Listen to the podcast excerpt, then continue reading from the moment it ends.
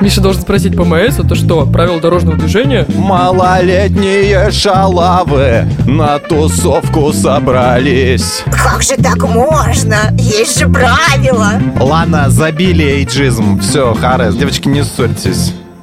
Всем привет, вы слушаете подкаст «Кто бы говорил». Его делает команда Лайфхакера. Ставьте нам лайки и звездочки, подписывайтесь на нас на всех платформах, чтобы не пропускать новые выпуски. И у нас есть «Кто бы говорил» бот в Телеграме. Задавайте туда свои вопросы, желательно аудиосообщением. В описании этого выпуска вы найдете ссылку на анкету, пройдите ее, чтобы мы лучше узнали о ваших предпочтениях.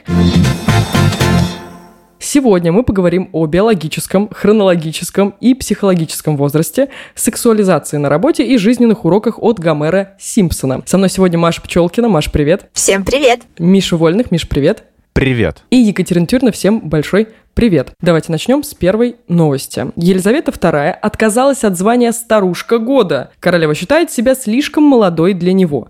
Напомню, королеве 95 лет. По словам ее личного секретаря, человек стар настолько, насколько себя чувствует. Елизавета II не считает, что соответствует необходимым критериям для получения премии. Премия существует уже 29 лет, она вручается тем, кто внес особый вклад в общественную жизнь. В английской версии она звучит «Oldie of the Year». Как мило. Алдушечка Алдушечка. Кстати, да, почему-то старушка года. Алдушечка, кстати, звучит смешнее. У них нет таких слов. У них нет, а мы могли бы назвать «Алдушечка года». Но мы могли бы наш подкаст назвать «Алдушечки».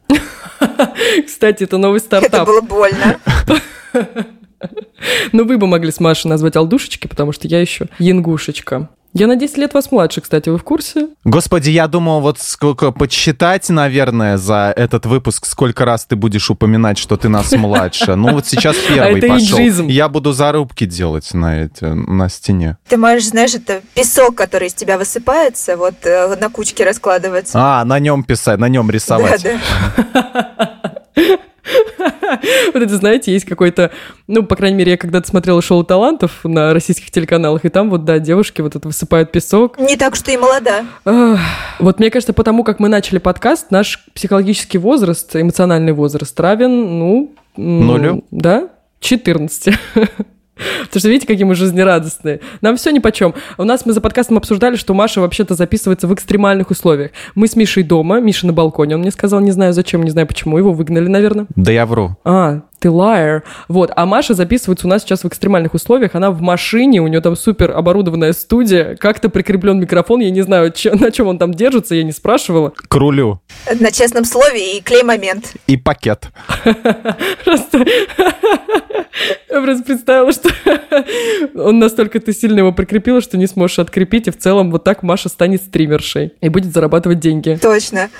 А пакет, Миш, мне не нужен, потому что окна закрыты хорошо, и через какое-то время все мы Да увидим нет. этот эффект. Для клея момента я имел в виду.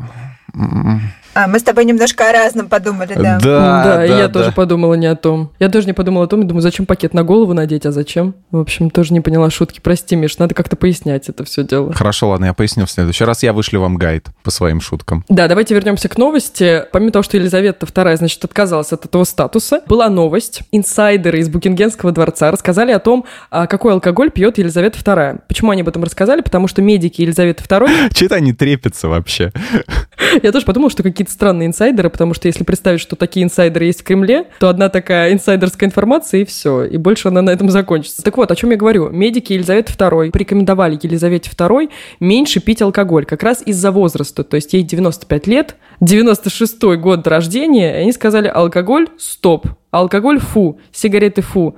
Блин, я рассказываю, между прочим, про молодежный мем. Я думала, что кто-то... Маш, ты смотришь ТикТок, я думала, что ты меня сейчас поддержишь. Я думала, ты цитируешь мистера Малова. Сигарет никотин. Сигарет бьет по легким мотор. Вот-вот. Алкоголь Распутин. Алкоголь бьет по Боже. нервной системе. Мы все про разное. В общем, медики ей запретили, а инсайдеры из Букингемского дворца рассказали о том, что королева употребляла сухой мартини вечером перед ужином, перед сном иногда позволяла себе бокал шампанского, а это все. Это вся инсайдерская информация. Я думала, что ты что, какой-то будет напиток. Так уже приготовилась к перечислению, да, и тут хренакс и закончилось. Утром виски с колой, в обед водка. Не-не, не так. У нее два напитка, шампанское и сухой мартини. Я к чему это говорю? Что она не считает себя старой, а медики считают. Как-то странно, парадоксик. Вот ведь глупые медики. Эта новость натолкнула меня на то, чтобы поговорить как раз о биологическом, психологическом и хронологическом возрасте. Это все разные вещи. Я предлагала вам, э, Миш, тебе и Маше пройти. У нас есть э, на лайфхакере тест. Он состоит, по-моему, из 8 или 9 вопросов э, на определение как бы своего психологического возраста. Вы прошли его? Я прошла. Я прошел. А, ну и кто ты, Маша, поделись. Совершенно для меня не сюрприз, потому что оказалось по результатам теста, что я ребенок в костюме взрослого. Часто себя так ощущаю. Аналогично, я тоже. Миша, ты кто у нас? А я юный натуралист. Мне написали, что я еще не готов к взрослой жизни. Вот, и я, как обычно, очень разозлился на этот дурацкий компьютер, этот дурацкий тест. Ну, а когда я буду готов? Ну, блин, к 40-то я буду готов уже к взрослой жизни. У тебя уже, да, семья, дети, у детей внуки. А ты все еще проходишь тест на лайфхакере, он все говорит тебе, что ты юный натуралист. И ты такой, Елизавета, как я тебя понимаю реально? И написал письмо в Букингемский дворец. Выпьем, Елизавета, где же кружка? Мороз и солнце день. Ладно, окей. Не всем понять, о чем мы смеемся. Значит, Маш, ты э, прошла тест, у тебя выдал, как у меня ребенок в костюме взрослого, и ты, собственно говоря, так себя ощущаешь. Ну, довольно часто. Например, когда прыгаю на батуте или пою в караоке, я абсолютно ребенок в костюме взрослого. А как себя другие ощущают, когда ты прыгаешь на батуте? Ты знаешь, а меня это как будто бы не волнует. Вот, в этом, и, в этом как раз и изюминка результата теста, что... Да, но при этом есть такие моменты, когда я чувствую себя даже старше Елизаветы, знаете, ну, когда, например, люди переходят дорогу в неположенном месте, или вот они паркуются как уроды, и я такая, типа, «А как же так можно? Есть же правила! Ты как дедушка из «Симпсонов». Да-да. Вот два таких персонажа во мне уживаются. Ты либо хамелеон, либо тебя биполярка. Ты такая, смотря от настроения. А представляешь, в ПМС что творится? Вообще кошмар. Миша должен спросить, ПМС это что, правила дорожного движения? Вы про что? Да, Кать, ПМС это что, правила менструального цикла?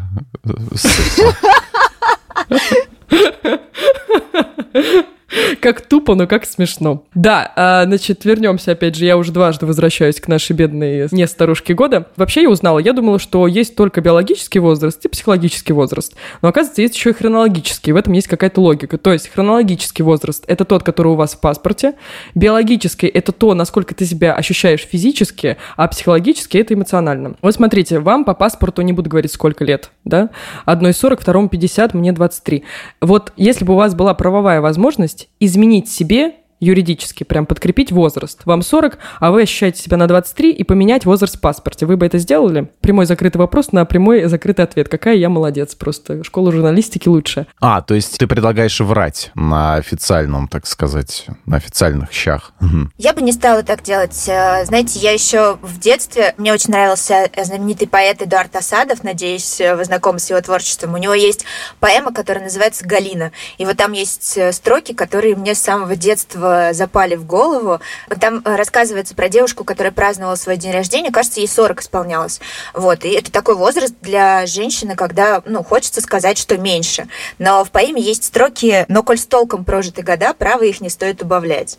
И вот если выбирать, какой год убрать, ну как же, вот когда мне было 22, у меня вот Даша появилась. 24 mm-hmm. у меня Саша mm-hmm. появилась. В 25 э, я институт закончила, диплом получила, магистра. Ну, какой бы год убрать, да? В общем-то, нет таких годов, которые хотелось бы вычеркнуть. Угу. Блин, тоже аналогично согласна, но в 2016 году был случай, когда голландец Эмиль Роттлбанд обратился в суд, чтобы ему позволили как раз уменьшить год рождения, потому что в том числе из-за того, что он сталкивался с эйджизмом. То есть, когда тебе 70, и ты устраиваешься на работу, но чувствуешь при этом себя на 40, и тебя не принимают, чувствуешь как-то себя...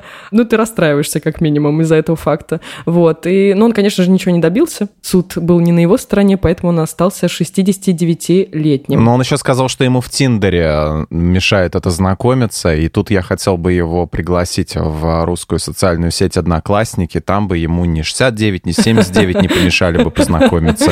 Вот у нас народ более э, лояльно к этому относится. А кто вообще мешал ему врать просто? Я не знаю, люди вообще пишут правду в био Тиндера? Я пишу. Просто взял, написал не 69, а 49. Какая разница? 69. Какой возраст? 69. Остину Пауэрсу очень понравилось бы. Мне кажется, что он оставил 69 по понятным причинам. Может быть, он подумал, это звучит и выглядит классно. Ну, так я об этом же и говорю, в принципе, сейчас. Извини, ты делаешь отсылку, которую я не понимаю, честно говоря. Вот объясни, пожалуйста, ее. А, Остин Пауэрс, э, фильм ну, про шпиона, ну, этот Майк Майерс Это все потому, что Катя на 10 лет моложе. Да, всего-то на 10 лет моложе. И, ну, ладно, да. Да не обращайте внимания. Это не песня, это фильм. А песни довольно одной, чтоб только о доме в ней пелось. Ты можешь пояснить и для меня, для наших слушателей, на чем была основана отсылка? Можешь сказать? Как называется фильм? Кто режиссер и в чем господи, там была отсылка, в чем шутка? Господи. Это ой, очень важно. Я даже ой, не вырежу ой, это из подкаста, если ты объяснишь, и не только мне. Остин Пауэрс пародия на э, шпионские фильмы, шпион, которого заморозили в 60-е годы и разморозили в наше время, а он остался таким же, как был тогда, но и типа пытается ассимилироваться ну, в, нов- в новых реалиях. А при чем здесь 69? Его, по-моему, любимое число было, плюс там же дело идет тоже про 69-й год, насколько я помню. Вот, ну и типа тоже отсылки все на эту позу 69-ю. Ну вот. Да, вот насколько я запомнила Остина Пауэрса, скорее это отсылка к позе. Да, да, ну там как бы перекликается. 1969, по-моему, там такая фраза была. Ну вот, слава богу, разобрались, да? Да, спасибо, я это оставлю в подкасте. Если ты думаешь, что я это вырежу, нет, я это оставлю. А давайте про биологический возраст. Вы вообще знаете свой биологический возраст? Я вот воспользовалась формулой из статьи на лайфхакере и узнала. Да, расскажи. Блин, очень интересно, я не пользовалась. Я так просто прочитала, просмотрела, думаю, ладно. Ну, э, для того, чтобы посчитать, мне пришлось воспользоваться еще и калькулятором, потому что формула довольно сложная.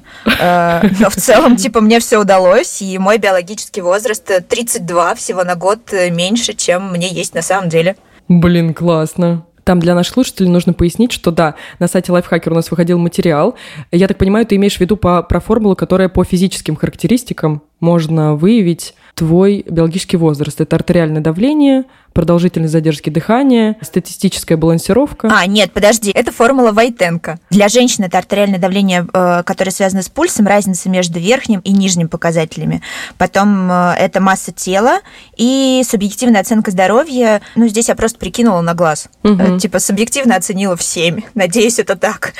Вот. И также еще СБ, статистическая балансировка. Нужно встать на левую ногу, закрыть глаза, опустить руки вдоль туловища и проверить, как долго ты сможешь продержаться в этой позе. Все в сумме, в общем, у меня вышло на 32. Я довольна. На 32, все в сумме, как в пятерочке. Отлично. Нет, как в фикс-прайсе. Но есть еще другие способы проверить биологический возраст. Есть еще какой-то тест, на сайте Health. Он состоит из э, ну, большого количества вопросов, там 100 и больше, и он как раз направлен на то, чтобы выяснить, какой у тебя образ жизни ты сейчас ведешь и какая у тебя история болезни. Но я его тоже не проходила, честно говоря. Но, может быть, нашим слушателям это будет полезно. Миш, а ты как себя ощущаешь? Ты вот, э, может быть, ты тоже проходил какой-то тест на биологический возраст? Я проходил тесты, и поскольку у меня сейчас не очень состояние, он мне задавал вопросы про того, как вы себя, дыхание у вас какое, нет ли у вас там температуры, температура и все такое, но поскольку у меня болезнь, я ответил на все эти вопросы, он мне выдал результат. Вы труп. Ты нашел время, чтобы проходить тест, это правда. Остаточное явление после коронавируса, тут, конечно, да, не для тестов, а для прививок. Да, Интересные вы, конечно, друзья. Я не проходил никаких тестов на биологический возраст, но кажется, что, возможно, он даже старше, чем 23. Я боюсь это узнать. А я не проходила. А что, так можно было сказать? Мне можно было. Вдруг у меня кажется, что мой биологический возраст на 32, вот, и это будет очень обидно. Да, очень обидно, Кать. 32 очень обидный биологический возраст.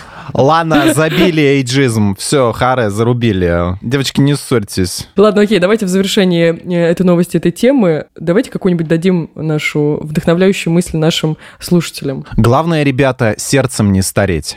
Самая бумерская цитата, которую можно привести здесь. Э, можно ее чуть-чуть а, а, обмиллениалить и э, сказать, главное, ребята, перцем не стареть. Да, была такая песня же, по-моему, у Красной Плесени. Да. Стилист Лариса Булгакова считает, что женщины стали надевать провокационные наряды в офис под влиянием американских фильмов о бизнесе. По ее словам, большую и часто самую насыщенную часть жизни женщины проводили на работе. И именно там они пытались талантливо вписать в формальный гардероб свою неформальную женскую сущность. Также Лариса Булгакова отметила, что после пандемии и движения МИТУ стиль женщин стремительно изменился в сторону упрощения и комфорта. Во-первых, первый раз слышу о Ларисе Булгаковой, но это ладно. Я тоже. Ну это ладно, потому что это, оказывается, аналитик моды, стилист, А, дизайнер. Да, какой-то какой важный человек в сфере моды, но мы о нем не знаем. Но это не особо важно. Позорным. Мгм. Да, это позорно. Так же позорно, как я не знаю про тот фильм, который ты упоминал. Я даже не Остин запомнила. Пауэрс. Спасибо. Там Лариса Булгакова костюмы подбирала, между прочим. Ничего ты не знаешь. Что вы думаете относительно того, что сказала э, Лариса Булгакова по поводу сексуализации женщин на работе, того, как они одеваются и с чем это связано? Что-то прозвучало так, типа, насмотрятся кино своего американского Да-да-да. и наде- Мгм. надеваются, как эти самые. Нельзя поскромнее, можно так, так И сказать. лампочки потом в подъездах выкручивают. Вот и вот, вот, вот. Обама виноват. О чем и речь? Обама виноват, и Трамп виноват, все виноваты. Хочу сказать этому Обеме, перестань лампочки выкручивать. А еще Мету вспомнили, которая уже немножко под это, под, подкрутили, да, как лампочку, немножко подугасла, но э, как-то зачем его вытащили? Какие-то в нас отряды Путина сейчас проснулись. Нет, Катя, это же ирония. Э, Ты просто слишком молода. Ирония. Я понимаю, что это ирония. А вы знаете, кто такие отряды Путина? Я знаю, это бабули такие стоят и топят за Путина. Телеграм сжигали, в общем, много чего делали, да. Мне они очень нравятся, классные поехавшие старухи. Давай, Миш, я тебя перебила. Что ты думаешь насчет Ларисы Булгаковой? А насчет Ларисы Булгаковой, ну что, она говорит очевидные вещи, но я думаю, что после пандемии и движения стиля, она говорит, изменился в сторону упрощения и комфорта, да, получается. И мне кажется, он и до пандемии некоторые, кто как хотел, тот так и одевался. А чё, а чё она, чё она возмущается-то, Лариса Булгакова-то?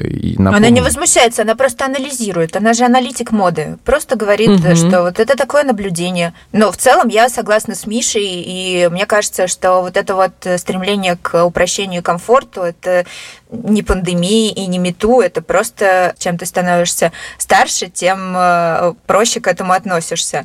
Я слышала новость, что какая-то авиакомпания по-моему, из Украины, Да-да-да. э, Мгм. заменила своим стюардессам э, туфли на каблуках на кроссовки. И это было прекрасно просто. Ну, я не думаю, что это каким-то образом связано с МИТУ или с пандемией. Думаю, что это просто связано с тем, что девчонкам э, стало гораздо удобней. Я вот дополню, помимо кроссовок, там же была новость э, еще классная в том, что они поменяли и юбки на штаны, и у них очень яркая униформа такая оранжевая, и это как раз лоукостер Sky Up. Они не только кроссовки поменяли, они еще в оверсайзовых штанах таких стилевых и в классных пиджаках с белыми футболками. М, это те, у которых постоянно скидки на перелеты? Наверное, да.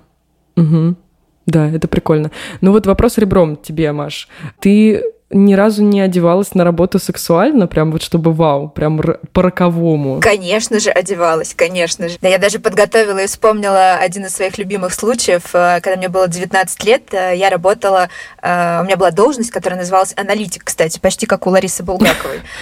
Вот, я анализировала информацию. И я помню, что я сидела в офисе, я купила себе новую красивую юбку, это была юбка-карандаш, и сзади был вырез на ней. Вот, и новые красивые туфли, и я сидела вся такая, вытянув ноги свои длинные, стройные.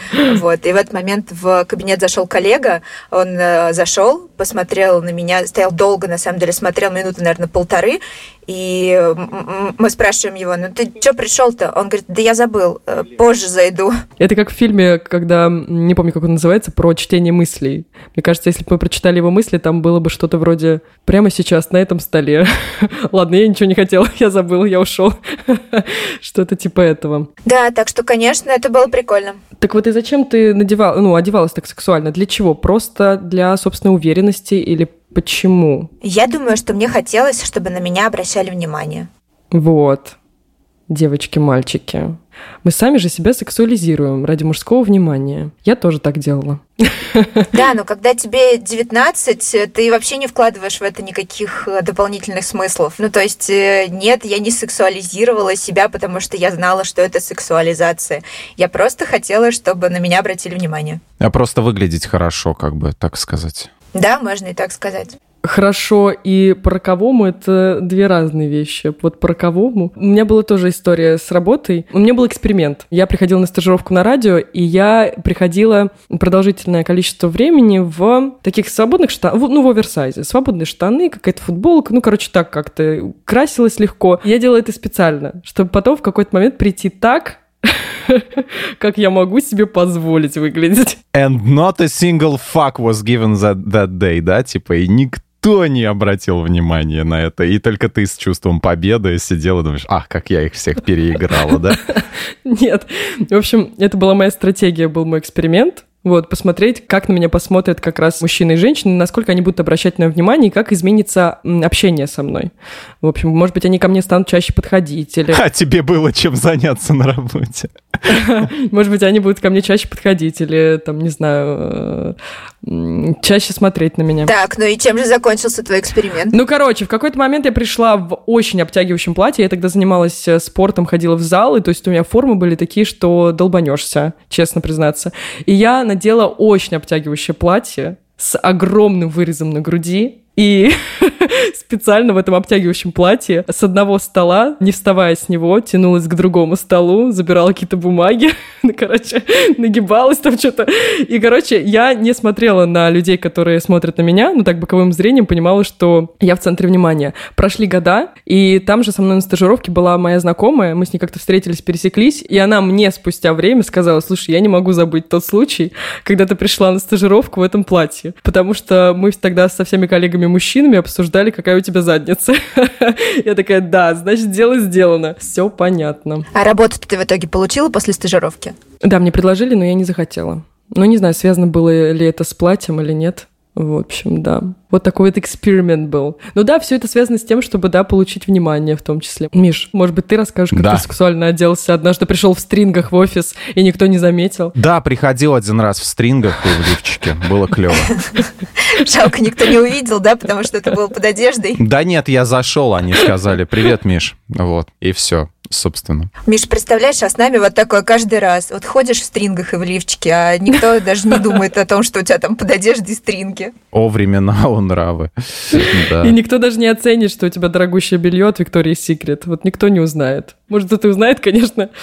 Да. Но в целом, э, по поводу тезисов э, Ларисы Булгаковой, я поняла, что у нее нет какой-то негативной коннотации в этом, что женщины там сексуально одеваются. То есть я не увидела в этом какой-то претензии к тому, что вот мы там, не знаю, все под влиянием фильмов. Ну, короче, я не увидела какой-то уничижительного тона. Надеюсь, вы тоже нет. Ну, не знаю, мне показалось, что странно, вот как Миша в самом начале заметил, странно объяснять это американскими фильмами. Ну, кажется, что есть много других факторов, которые влияют на женщин и позволяют им задуматься о том, что можно одеваться чтобы было удобно, а не чтобы было сексуально и красиво.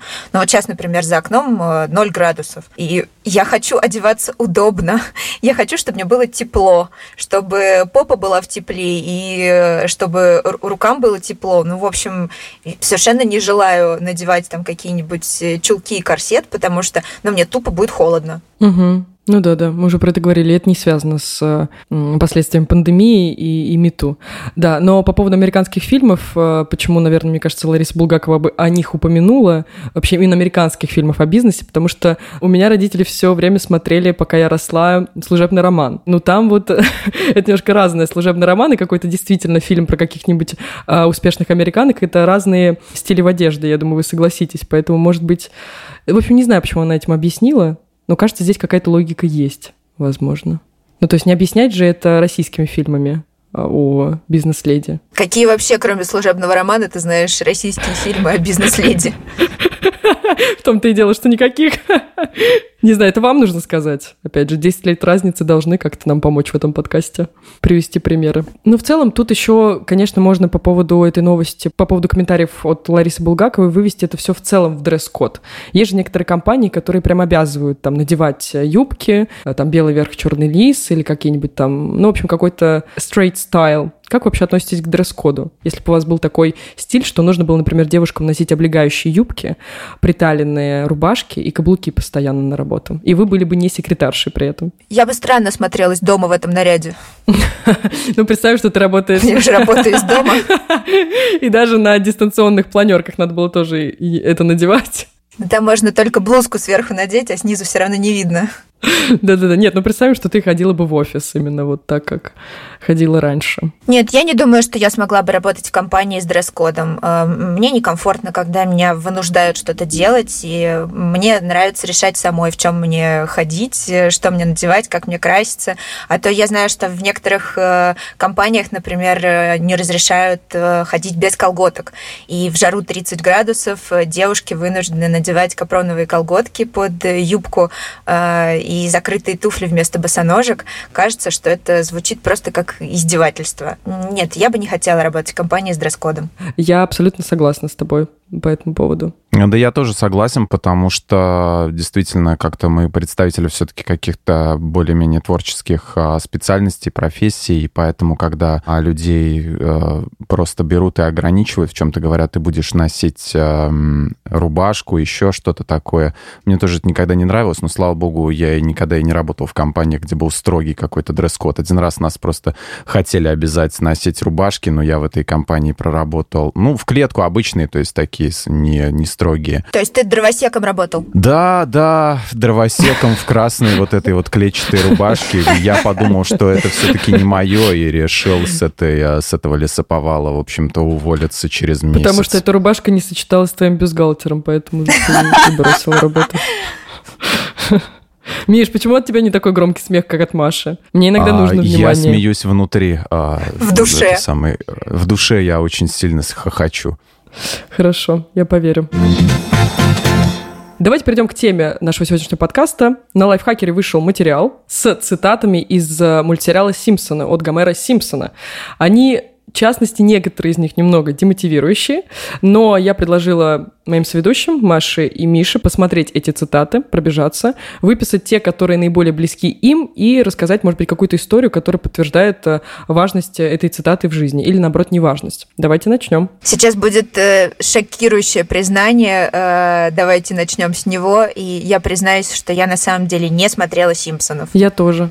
Я даже не знаю, как это комментировать. Ладно. Ну, как бы, Катя, я тебе не буду объяснять все шутки, как с Остином Пауэрсом здесь, так что извини. Не надо, я примерно представляю, что происходит в этом мультфильме. Ну да, хорошо, что мы признались. Но, тем не менее, у меня есть любимая цитата Гомера Симпсона. Э, Давай. Я ее просто обожаю. Ее, кстати, нет в этом списке, не знаю почему. Мне кажется, что она абсолютно гениальная. Мне очень нравится момент, когда Гомер говорит, что это проблемы будущего меня. Очень помогает в жизни. Знаете, как Скарлетт О'Хара, типа, я подумаю об этом завтра, а вот э, Гомер говорит, это проблемы будущего Гомера. Классно звучит, надо записать. Я прочитал все цитаты и понял, что это абсолютно тотальная пропаганда пива. Вот в каждой цитате абсолютно. Потому что там через слово «пиво мой спаситель», «пиво то», «пиво все», «пиво пятое», «пиво десятое». Какая классная у тебя формулировка «пропаганда пива». Девятая Балтика. Да, как девятая Балтика разрушила бы и просто сделала бы из Гомера Симпсона коня Баджека. Вот, и мы бы уже наблюдали совсем другой сериал. Мне понравились цитаты. Если трудно что-то сделать, то не стоит этого делать. А, я считаю, что это правильно, хотя многие говорят, что это как бы, ну, слабость, типа типа бояться чего-то сложного. На мой взгляд, наоборот, нужно начинать с того, что легко, потому что всегда все начинается с малого, а постепенно усложняется. Допустим, вот если ты вчерашний там выпускник какого-нибудь архитектурного вуза, скажем, и сразу же пытаешься построить там не больше, не меньше какой-нибудь собор Парижской Богоматери, естественно, у тебя ничего не получится. Вот поэтому лучше строить там, не знаю, что-то маленькое, да, скворечник, например. Все начинается с маленьких дел и перерастает во что-то а, большое, поэтому сразу браться за большое не имеет смысла. Вот мне еще очень понравились такие цитаты. «Космические пришельцы, пожалуйста, не ешьте меня, у меня жена и дети, ешьте их». А, у меня такое было, просто без подробностей у меня было такое. Вот. И не спрашивайте дальше ничего. А, вот мне еще нравится цитата, короче, это просто уже как бы вспомнил из... Я смотрел недавно эту серию. А, «О нет, что я наделал? Я разбил копилку моего маленького мальчика. И ради чего? Всего несколько жалких центов. Не хватает даже на одно пиво». Говорит, минуточку дайте пересчитать и убедиться. Нет, даже не близко. Я помню эту серию, да, это очень смешно было. Я хотела сказать, что это обидно, когда дети так медленно копят, что не хватает даже да? на пиво. А, да, да, это чертовски обидно. Как-то это... Не, ну можно, кстати, не разбивать, можно трясти, чтобы через эту дырочку для монеточек э, высыпалось что-то. Вот я так с копилками делал, потому что разбивать жалко все-таки. А у меня есть маленькая отверточка, можно просто открутить и пересчитать, и если не хватает, то пусть копят дальше. Копилка с таким с читерством, да. Вот. Мне, мне понравилось еще «Глупый риск придает жизни смысл». Вот, наверное, самое дельное, что я нашел в этом списке цитат. Я считаю, что это вообще очень точное описание нашего существования человеческого. Вот мы все, как бы мы логично все время не пытались поступать, мы все равно помним, и в памяти откладывается самое безрассудное и глупое, что мы творили. А, ну, там хоть даже пустяк какой-то, да, он все равно нам запоминается. Вот как, допустим, был а, дневник школьника одно время ходил, а, такие приколы по интернету, да, типа, там была запись такая, сегодня с пацанами прыгали с гаражей, Вася сломал руку, не знаю, как он завтра в гипсе прыгать будет. Вот, именно в этом вот и кроется смысл. Зачем вообще было прыгать с гаражей? Вот это не знает ни Вася, ни его одноклассники. Зачем вообще дети это делают? Но они все равно прыгают. И вот эти постоянные опыты и вопрос, а что если он двигает жизнь и прогресс, поэтому глупый риск, он самый, так сказать, двигающий, самый прогрессивный. Я бы еще отметила цитату про работу э, о карьерных достижениях, э, когда Марш говорит, Гомер звонили с завода, говорят, если не придешь завтра, в понедельник можешь не показываться. На что Гомер отвечает, юху, четыре дня выходных. Да, это тоже прикольно. Это большой талант э, да, относиться к жизни именно так, потому что тревожные люди и э, люди с э, чувством ответственности, они бы стали паниковать и говорить, о боже мой, как же так, я потеряю работу. Вот. Но Гомер учит нас относиться к жизни легко. Я выписала себе тоже парочку цитат. Одна, Миша, ты озвучил про вот это про глупости, про глупый риск. Вот это тоже классная цитата, да? Но у меня записаны не те, которые вы озвучили. Сын, женщины как пиво. Хорошо пахнут, хорошо выглядят, и ты готов переступить переступить через собственную мать, лишь бы заполучить их, но не останавливайся на одной. Мне понравилась вот эта цитата. Только я бы женщин на мужчин заменила, и было бы классно. А чем она тебе понравилась, Катя? Какой смысл ты в нее вкладываешь? Ну, типа, что клево менять э, мужиков? Ну, э, это как раз вопрос о том, что жизнь одна, да, и не стоит так сильно... Ну, короче, да, да, да, клево менять мужиков. Давай, давай так цинично выражусь. Да, но при этом интересно, что сам Гомер э, живет с Мардж уже сколько, Миш, подскажи, у них же крепкая семья семья. Ну, сколько идет сериал, по-моему, где-то 30 лет, э, чуть даже больше. Да, вот так что получается, что он э, лукавит. Смотри, ну а сколько Гомеру лет? Может быть, до того, как он э, женился на Марч, а он как раз придерживался этого правила. Никто же не знает, как он кутил. Да нет, все знают. Там много чего раскрывалось э, в его истории в дальнейших сезонах постепенно. Там было и про молодость Гомера, и про тинейджерство, и все такое, и про учебу в колледже. Так он кутил? По-моему, да, но там основные серии были посвящены тому, как он нашел Марч, в принципе, их отношениям, то есть что-то типа того, как, как я встретил вашу маму. Вот так. Mm, да, а, и вторая цитата, которая мне понравилась, это «Какой смысл выходить из дома? Мы все равно каждый раз возвращаемся обратно». Ой, ну это же Карлосон, как он говорил? Какой Незнайка. смысл? А, незнайка, да. Какой смысл раздеваться, если утром снова одеваться? Ну, типа, можно спать в одежде. Блин, прикольно, про Незнайку тоже забыла. Ну, или это в целом про Бродского того же. Просто не выходите из дома, не совершайте ошибок. Да, а, может быть, есть какие-то, помимо «Симпсонов», которые мы с Машей не смотрели, есть мультфильмы или, неважно, просто какие-то художественные произведения, кино, литература, какие-то установки или цитаты, которые вы пронесли через всю жизнь, но просто запомнили, и они вам кажутся классными, либо смешными, либо просто жизнеутверждающими. Я выписал себе даже это сам. Ну и как выписал? Я ее помню наизусть, Зачем-то я ее выписал. А, это цитата Клинта Иствуда из фильма «Грязный Гарри», когда он останавливает преступника, наводит на него пистолет и говорит следующее. Говорит, я знаю, о чем ты сейчас думаешь. Выстрелил я шесть раз или всего лишь пять? Честно говоря, во всей этой суматохе я и сам сбился со счета. Но у меня в руке Магнум 44-го калибра, самая мощная пушка в мире, которая начисто снесет тебе башку. Так что на твоем месте я бы задал себе один вопрос. Мне везет сегодня? Ну как, везет мразь. Вот, и дальше выстрел. Вот. Мне очень нравится. Это очень жизненная цитата. Класс. Она меня не раз выручала. Мне очень нравится еще, да, вот э, фильм «Последний бойскаут», его вообще, в принципе, можно с Брюсом Уиллисом разобрать на цитаты, потому что, ну, там сюжет не замысловатый, но именно сценарием и вот этими фразами он и ценен. То есть там герой Брюса Уиллиса, которому изменила жена, у которого там все плохо, он садится в машину, смотрит на себя в зеркало и говорит сам себе, ты никому не нравишься, все тебя ненавидят, ты проиграешь улыбайся, ублюдок. Вот и все. Вот, так что, типа, что тебе остается? Прекрасная цитата. Какие глубокие цитаты ты подобрал, Миш? Мне Не, у меня есть еще одна, но это притча скорее. Ее Райкин читал в 60-м, по-моему, году. Вот, а авторство, к сожалению, не знаю кто. Вот в одном лесу медведь работал зайцем. Как это произошло? Лесу нужен был медведь, но свободной была одна только ставка зайца. И медведь стал выполнять медвежью работу, получая за это заячью зарплату. А работал он добросовестно, пока не узнал, что в этом же лесу заяц был оформлен медведем. А медведь возмутился, как же так, слабосильный заяц получает медвежью зарплату. Он написал в главлес. Приехали львы, целая комиссия, вызвали медведя и зайца. «Вы медведь?» — спросила комиссия у зайца. «Да, я медведь», — ответил заяц и показал документы. «Но ведь я медведь», — заревел медведь. «А ваши документы? О чем вы спорите, гражданин медведь, когда тут ясно сказано, что вы заяц?» Вот и все. Вы спросите, где мораль? Какая же может быть мораль, когда в комиссии на должности львов были оформлены ослы? Так, а, Маша, у тебя есть какие-то тоже э, притчи, цитаты? Ну, притчи нет. Я вообще обожаю, на самом деле, поп-культуру, и э, несмотря на то, что все говорят, что это, там, типа, попкорн, э, а не настоящее кино или не, не какие-то классические нормальные сериалы, я все равно испытываю большое удовольствие, когда, например, смотрю э, фильмы Марвел или пересматриваю старые смешные сериалы, что-то типа «Друзей». И вся моя жизнь, на самом деле, наполнена цитатами из этих э, сериалов и фильмов, э, поэтому мне всегда очень приятно их упоминать. Но есть э, один из самых классных источников хорошего настроения для меня — это старые шутки с Башорга.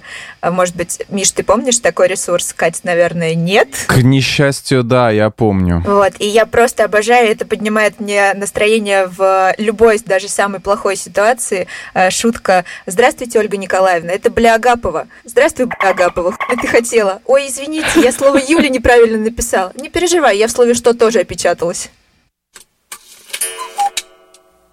А, а что, что было? Я, я затупил. Да, да, да, я тоже затупила, стоп. А, ну вы никогда не писали вместо Юля, бля. Да, я писал вместо Юли. Да, а вот а про что? Ну, вот она пишет, здравствуй, здравствуйте, Ольга там Николаевна, это бля Габова. Да. Она ей говорит, так. здравствуй, Агапова, что ты хотела? Так. Она говорит, ой, извините, я в слове Юля опечаталась. Она говорит, ничего, так. я в слове что тоже опечаталась. Ну, не хули, а, а что, понимаете, а да? Что? А, все, теперь мы загрузили, загрузили в шутку. Загрузка пошла, да. Но на самом деле я довольно часто употребляю всякие штуки, типа мне хочется руку оторвать, лишь бы было чем в тебя швырнуть. Вот, или у нас был перерыв. Это великолепные друзья когда Дженнис, девушка Чендлера, разговаривала с Джо и сказала, птичка на хвосте принесла мне, что тебе хочется руку оторвать, лишь бы было в чем меня швырнуть. А когда Росс и Рэйчел расстались на время, и Росс переспал с другой, э, они потом обсуждали, и он говорил, у нас был перерыв! Типа, я имел право делать все, что угодно. Да, это через весь сериал проходила эта фраза. Вот, а также совершенно замечательное выражение э, «Фьюри, лисья ты морда» из «Мстителей», которые я тоже очень часто использую. Это смешные цитаты. Да, Катя, а что делать? Э, для того, чтобы жить было веселее, приходится использовать смешные цитаты. Я поэтому на фильмы ужасов никогда не хожу. Мне э, страшилок в жизни достаточно. Я люблю комедии. Я тоже люблю комедии, но у меня подобраны не комедийные цитаты. А первое — это Симона де Бавуар. Эта цитата прозвучала в оранжевом хите сезона, и она звучит так. «С момента рождения вы начинаете умирать». Вот давай, у нас такой скачок. Сначала Миша какие-то такие э, угнетающие цитаты были, потом веселый Машин, и теперь я опять возвращаюсь в угнетающие настоящее. Вот, первое — это «С момента рождения вы начинаете умирать». Не знаю, она меня очень зацепила на самом деле. Все последующие, в принципе, похожи. А вторая цитата — это из «Легкой жизни» с Фаины Раневской. «Не надо усложнять, товарищ Гулина. Жизнь не так сложна, а жить нужно легко». Ну и третье — это из портрета Дариана Грея. Она звучит очень коротко «Момент упущен». Если вы смотрели фильм, я просто не знаю, я не читала книгу «Портрет Дориана Грея», но смотрела фильм. И я не знаю, насколько там похожий сюжет в фильме и в книге, но там был суть в том, что Дариан сидел в ресторане, и ему понравилась какая-то девушка, и у него был момент, чтобы к ней подойти. Он сидел с своим знакомым, и он стал придумывать оправдания и объяснения, почему он не может подойти. Ну вот она с кем-то, ну сейчас неудобно, мы сидим в кабаке и так далее. И в, какой-то, и в тот момент, когда она ушла, это было буквально пять минут, сидящий напротив него его знакомый резко поворачивается к нему и говорит «момент упущен», и поворачивается обратно. Вот, э, мне очень зацепил этот случай. Коротко и понятно в целом. А, по-моему, этого не было в книге, я не помню, уже давно читал. Ну, может быть, и не было, да. Если так, то это только в фильме. Но, кстати говоря, ты упомянула цитату Фаины Раневской, и мне кажется, что у нее просто огромное количество прекрасных жизненных да, цитат. Да. И самая любимая э, моя это две это про половинки и про марципанчик. А, как ваша жизнь, Фаина Георгиевна? Да я вам еще в прошлом году говорила, что говно. Так вот это был марципанчик. А, а про половинки... Вторая половинка есть только у таблетки, мозга и жопы, а я изначально целая. Смешно. Забавно. Блин, мне еще нравился у Раневской, тоже дословно не помню, про пианино цитату, но это было в другом фильме, в «Подкидыше» это было. И там было что-то вроде «Заходила к нам старушка одна воды попить, хватились, э, пианино нету. Ну, там что-то там было с таким акцентом одесским, про то, что они впустили тоже кого-то попить, я не помню кого. Это Рина Зеленая рассказывала, да. Да, да, да, да, да, да, да. Да, да, да, хватились и пианино нет. Тоже забавно. Так, ну что, спасибо вам, что вы поделились своими цитатами. Э, возможно, кому-то... Ну, не то, что они кому-то будут полезны, мне всегда интересно, слышать что-то, что сказано уже кем-то, в котором я нахожу отклик. Поэтому, возможно, у наших слушателей будет аналогичная с этим ситуация. Вот. А нам с Машей задание начать смотреть э, «Симпсонов», хотя бы парочку серий, чтобы иметь представление, кто там, сколько он уже женат, сколько женат уже Гомер, чем он до этого жил и так далее. Тогда, может быть, мы лучше будем понимать цитаты от него на сайте Лайфхакера. Давайте перейдем к вопросу от нашего слушателя. Нас спрашивает Алина Д. Здравствуйте! А есть еще какие-то классные рецепты, как с гречкой? Очень понравился ваш теплый разговор. Спасибо!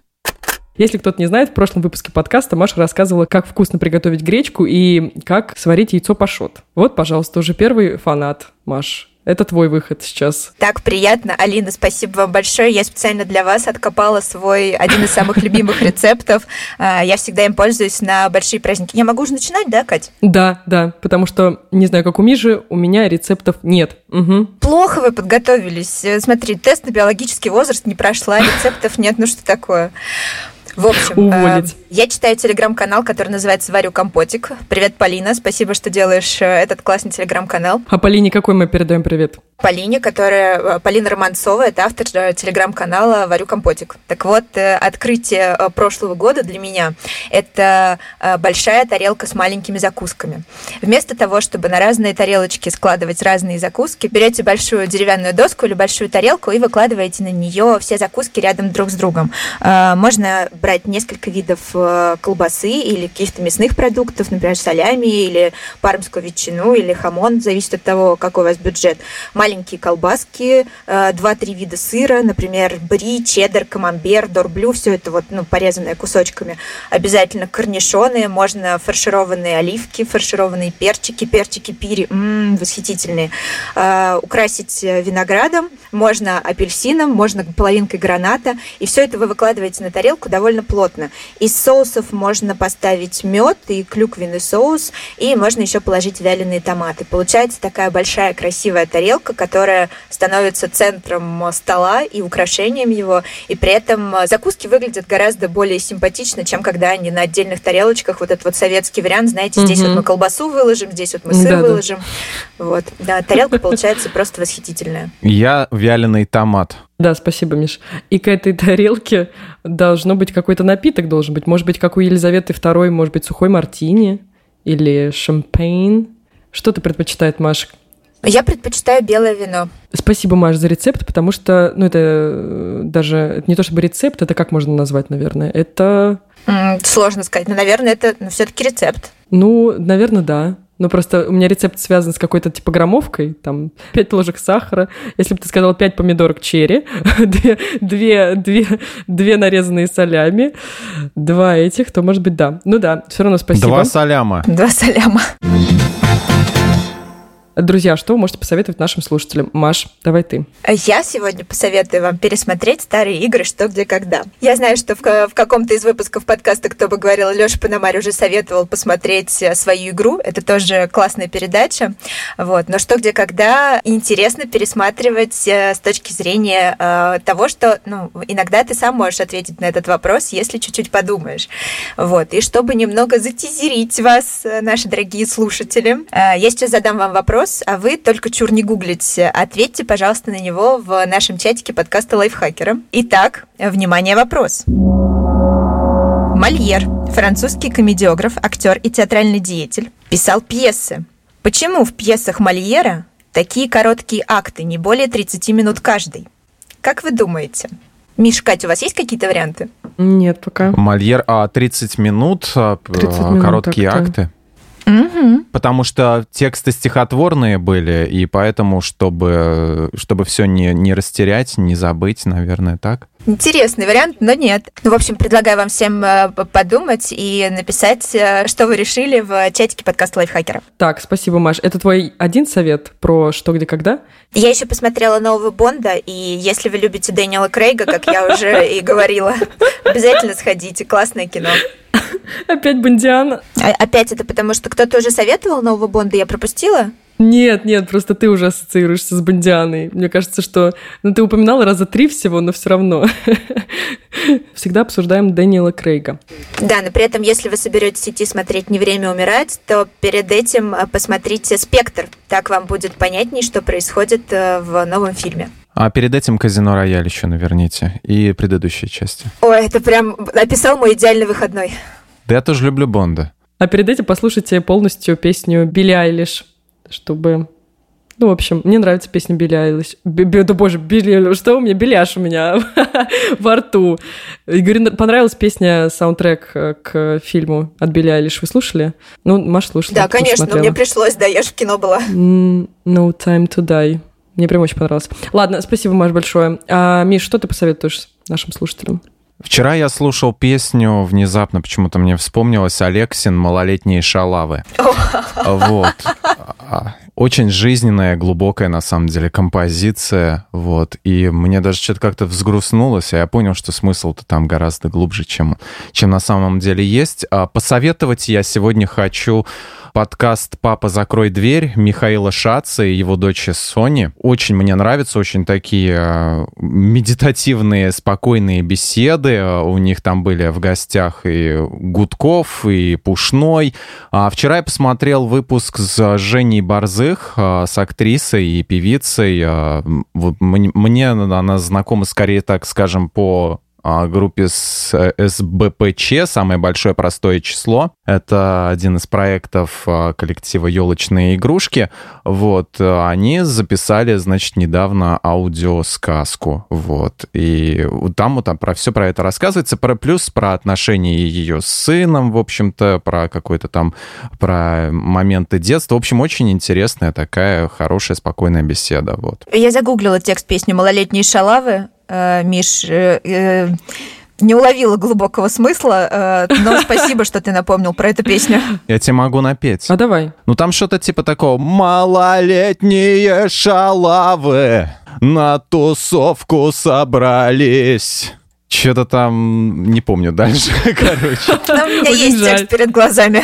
Мнутся на ногах костлявых, все изрядно нажрались. Да, да, да, да, все изрядно нажрались. Кать, а у тебя сегодня какие советики? Что я посоветую? Я начала смотреть э, сериал, который называется «Оранжевый хит сезона». Но я не то чтобы хотела его посоветовать, но в целом больше и нечего.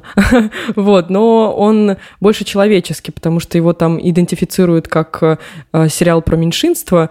Э, ну, в общем, там сюжет про женскую тюрьму, про женскую колонию. Там собрались разные женщины, э, за, осужденные за разные преступления. Вот, некоторые абсолютно за абсурдные.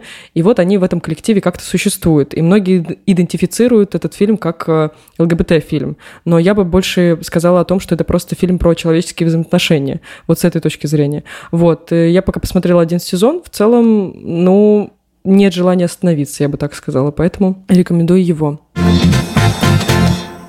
Спасибо, что слушали нас. Будет круто, если наш совет кому-то пригодятся. Все ссылки мы оставим в описании. Еще повторюсь и буду повторяться еще какое-то время в конце э, нашего подкаста. Мы запустили новый подкаст, который называется «Теперь понятно», где мы развеиваем мифы и стереотипы, поэтому слушайте его, он короткий, подписывайтесь на него, ставьте лайки, звездочки, пишите нам отзывы э, в Apple подкастах, в Яндекс Музыке, где угодно. Еще у нас есть чат в Телеграме, который называется «Подкаст лайфхакера». Вступайте в него, искать его очень просто. Мы там анонсируем свежие выпуске. Слушайте нас на всех платформах. Опять же, комментируйте, ставьте лайки и звездочки и присылайте свои вопросы а, аудиосообщением. У нас есть, кто бы говорил, бот в Телеграме. Мы постараемся на них ответить. Ну а мы с вами прощаемся. Всем пока-пока. Всем пока, ребята. Пока.